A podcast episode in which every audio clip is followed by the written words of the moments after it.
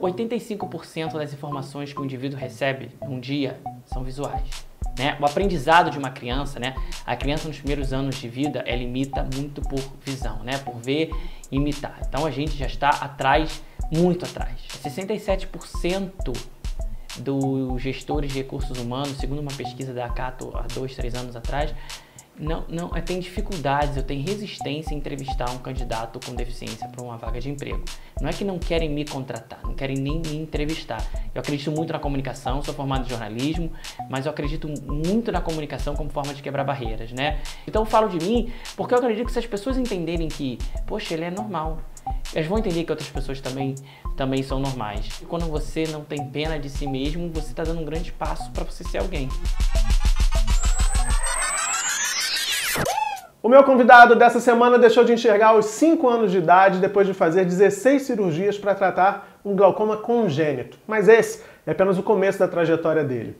Jornalista, palestrante, fundador de uma ONG que oferece esporte e cultura para pessoas cegas, ele tem o canal Histórias de Cego aqui no YouTube com mais de 183 mil inscritos. Lá no canal, com vídeos divertidos, leves, bem-humorados, ele desconstrói preconceitos e estigmas e leva informação para a galera que está conectada. Quem chega junto nessa semana é o meu amigo Marcos Lima. Marcos, prazer te receber aqui, querido. Muito feliz. Marcos é mais um daqueles criadores incríveis que a gente teve a oportunidade de conhecer no Creators Boost, um evento muito massa, que eu já falei aqui para vocês, lá da galera do YouPix. A gente se conheceu em São Paulo, mas é carioca como eu, né, Marcos? E aí, Murilo? Muito bom chegar junto aqui com vocês. É, alegria e nossa. vai ser um prazer bater papo e contar um pouquinho mais da minha história. Pois é, falando dessa história já para começar, eu vi numa entrevista sua, Marcos, que você disse que ter deixado de enxergar tão cedo, aos 5 anos, foi a melhor coisa que poderia ter acontecido na sua vida. Por quê? Porque até essa, essa idade, Murilo, a minha vida ficou muito em suspenso, né?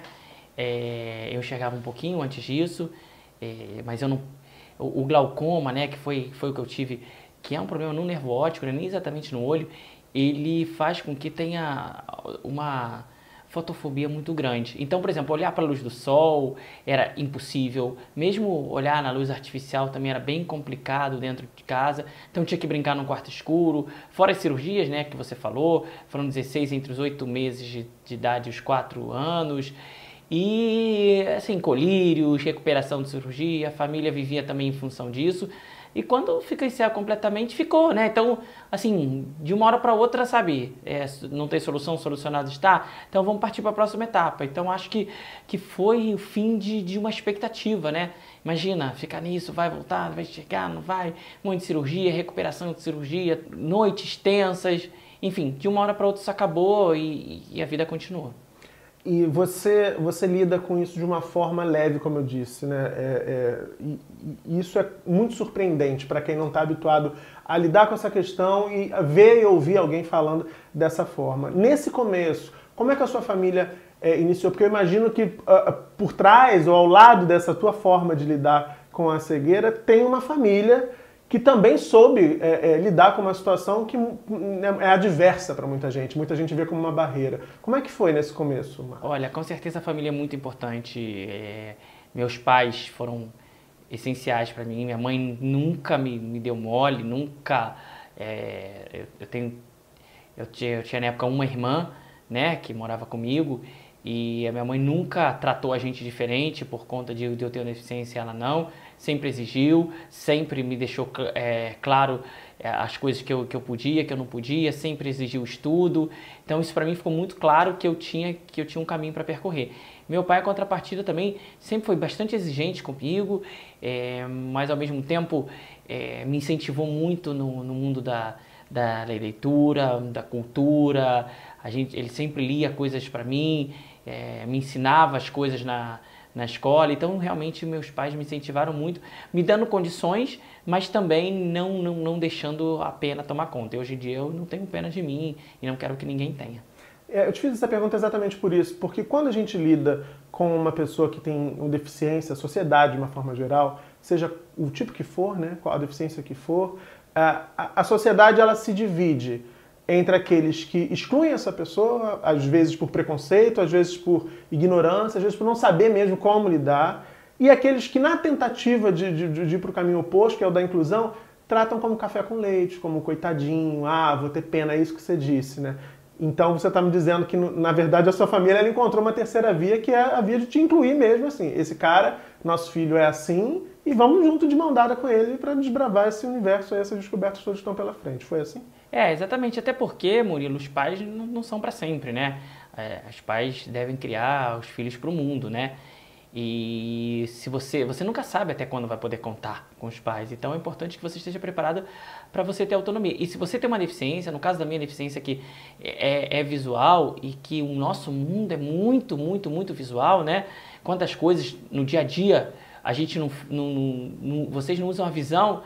É, no meu caso, eu já tenho automaticamente menos independência e menos autonomia do que quem enxerga por conta do mundo não ter acessibilidade em muitos casos. Então, se, então o resto da minha autonomia ela não é negociável, né? Eu, o pouco que eu tenho, que, que, que eu busco cada dia mais, também muito, muito se deveu ao incentivo, né? Ninguém ia deixar, me deixar acomodado, deixar ficar com pena de mim.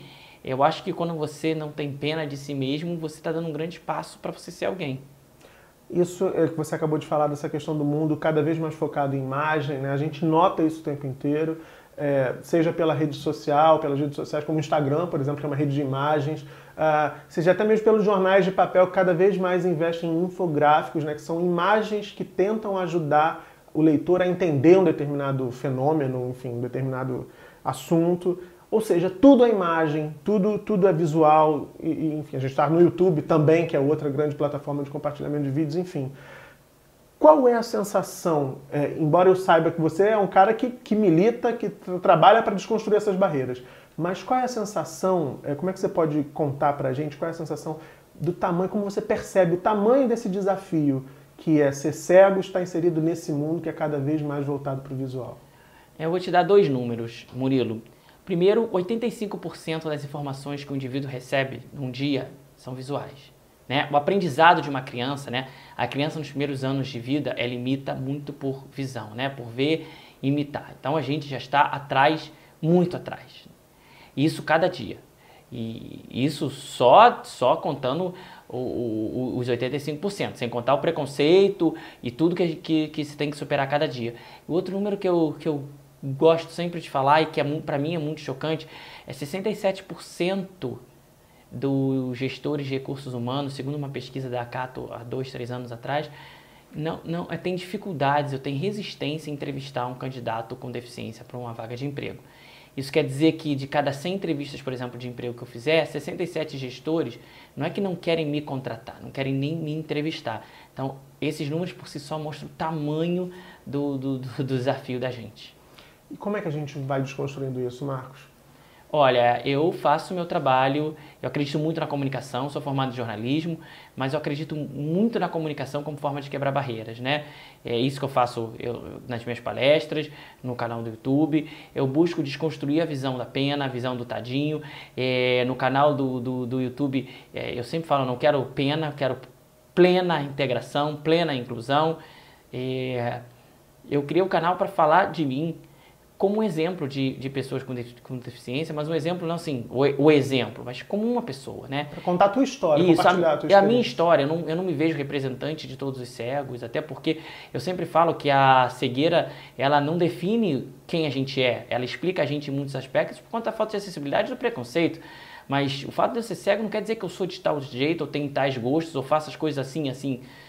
É só uma das suas é características. É só uma né? das minhas características. Então eu falo de mim porque eu acredito que se as pessoas entenderem que, poxa, ele é normal, elas vão entender que outras pessoas também, também são normais. Você, a gente vai falar do canal na segunda parte da entrevista. Mas eu vi um vídeo seu em que você diz lá no seu canal que como você enxergou até os 5 anos, você tem algumas imagens né, é, é, gravadas. Você dizia nesse vídeo brincando que um determinado, uma determinada coisa você não perdeu tempo para fixar aquela imagem. Era cocô, se eu não me engano. Né? É um vídeo sobre emojis. A gente vai botar um trechinho para vocês assistirem.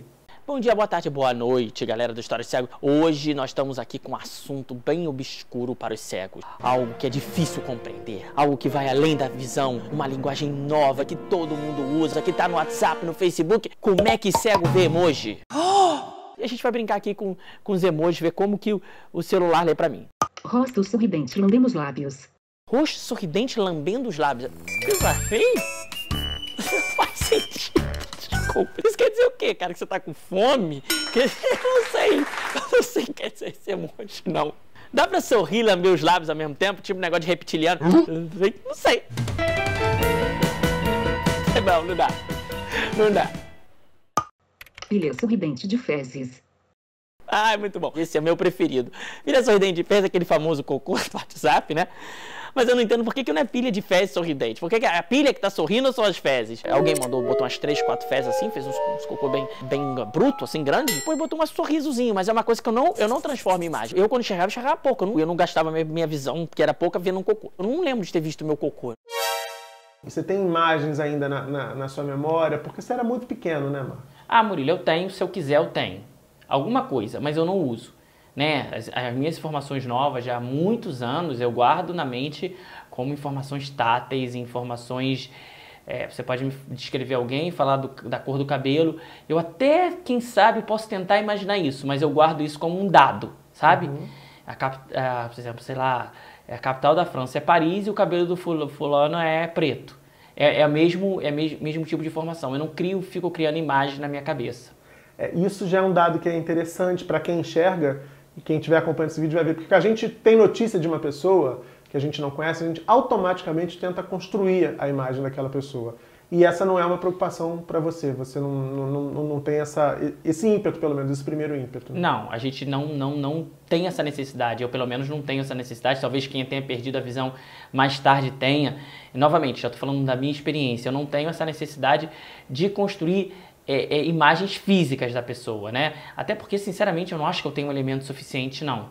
Eu enxerguei até poucos anos, é, até pouco tempo de vida e não enxergava completamente. É muito jovem. É. Você também falou de um ponto que é fundamental, que é a questão da acessibilidade. Uh, quando que a cidade se mostra mais uh, uh, inóspita para uma pessoa que não enxerga? Marcos, a gente está tá falando da realidade aqui do Rio de Janeiro.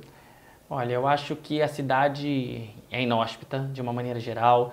A conservação urbana é, é, é, muito ruim, as calçadas são ruins. Até para quem enxerga. O meio de transporte é, é, ruim, não é, não é acessível. É, mas também, Murilo, eu sempre gosto de falar, e eu acho que isso serve não só para acessibilidade, muitas coisas que a gente reclama que tão, estão na nossa mão né? É, muitos dos problemas que eu enfrento no dia a dia não é de prefeitura, governo, presidência, são das pessoas.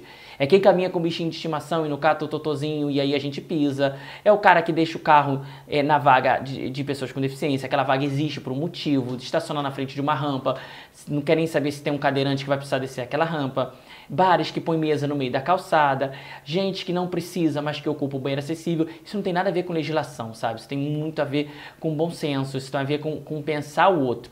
E eu também busco muito isso nas minhas palestras, né? A gente trabalhar a empatia, porque quando a gente entende que outras pessoas têm, têm necessidades, a gente, a gente fica mais aberto a entender o ser humano de um modo geral.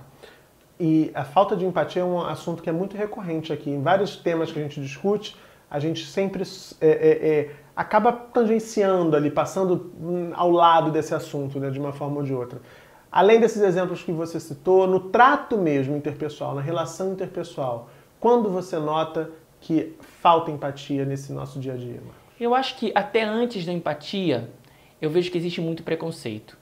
E eu não tenho problema com preconceito, porque eu acho que preconceito todos nós acabamos tendo de coisas ou pessoas ou lugares, seja o que for que a gente não conhece.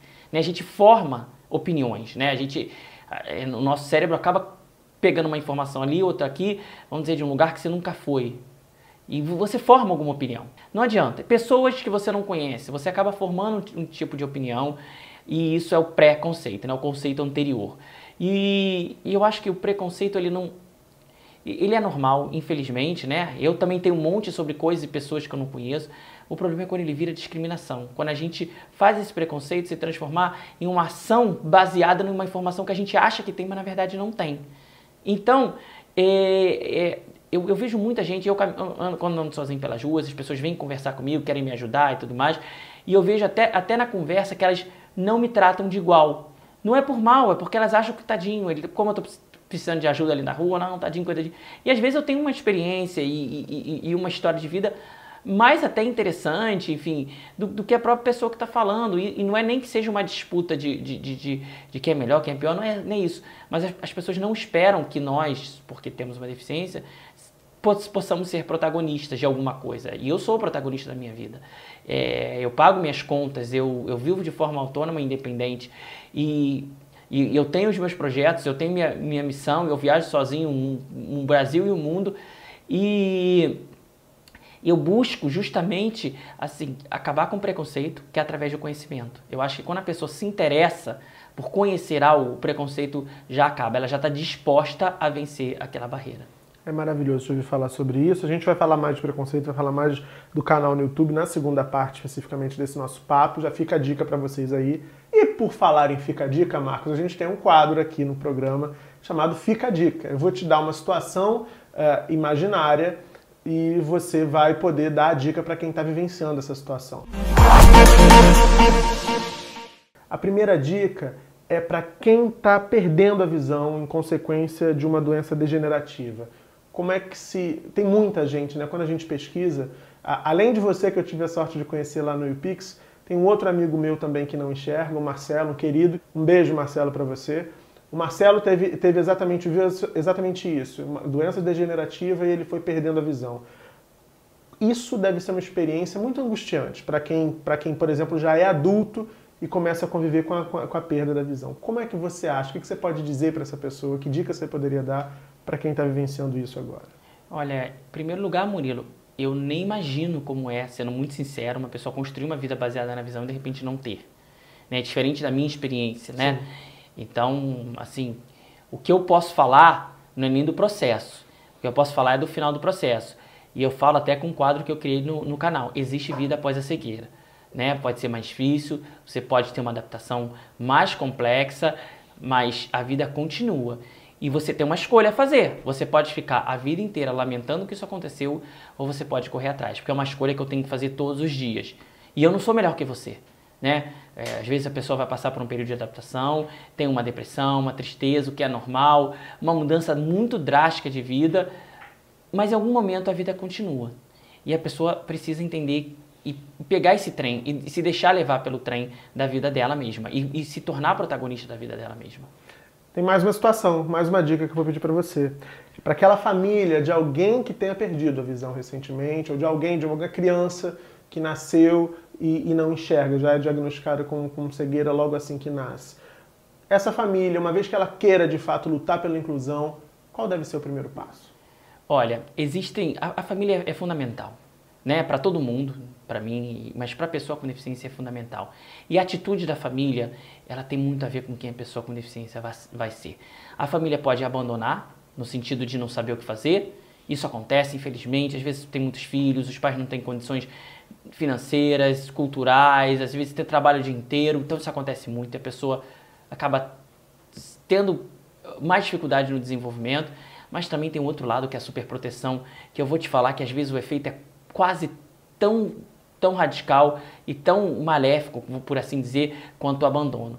Porque na superproteção a família não prepara a, a pessoa para o mundo, a família prepara a pessoa para uma situação que vai ter sempre alguém para fazer algo. Não vai ser autônomo, E né? essa não é a vida. Eu conheci recentemente uma menina cega, ela tem 20 anos, e ela me falou que a mãe dela não deixa nem ela ligar o, as coisas na tomada em casa, lavar louça. Ah, vai botar fogo na casa. Claro que a mãe não faz por mal, né? Mas se a mãe faltar daqui a alguns anos, né, o, o caminho natural da vida é esse, né? O que, que a menina vai fazer? É, isso, me, isso me preocupa muito. A pessoa com deficiência ficar trancada dentro de casa, de repente a família acha que não, que não, que não vai sair. Eu conheço outra, tem mais de 30 anos e, e, e ainda é totalmente dependente da família. É, para sair, para ir em algum, algum, lugar, a família tem que, tem que levar. E, e, eu vou te falar, quanto mais tarde você começa, pior é, mais difícil é essa adaptação. Porque, sinceramente, o Murilo, é muito mais confortável você sair com alguém Pô, você não precisa pisar na poça, você não vai dar de cabeça no poste, você não vai, não vai tropeçar, sabe? Você vai saber o lugar. Só que isso, isso tem um preço. E o preço disso é sua autonomia, sua independência. E isso são bens que para mim são inegociáveis. Pois é, por isso que a gente trouxe esse cara aqui, né? Inspirador demais. Se você está curtindo essa conversa, deixa seu like aqui embaixo, comenta, compartilha para mais gente conhecer mais o Marcos. E na quinta-feira, sete da noite, volta aqui, porque eu e o Marcos estaremos esperando você e tem mais Chega Junto. Beijão e até lá.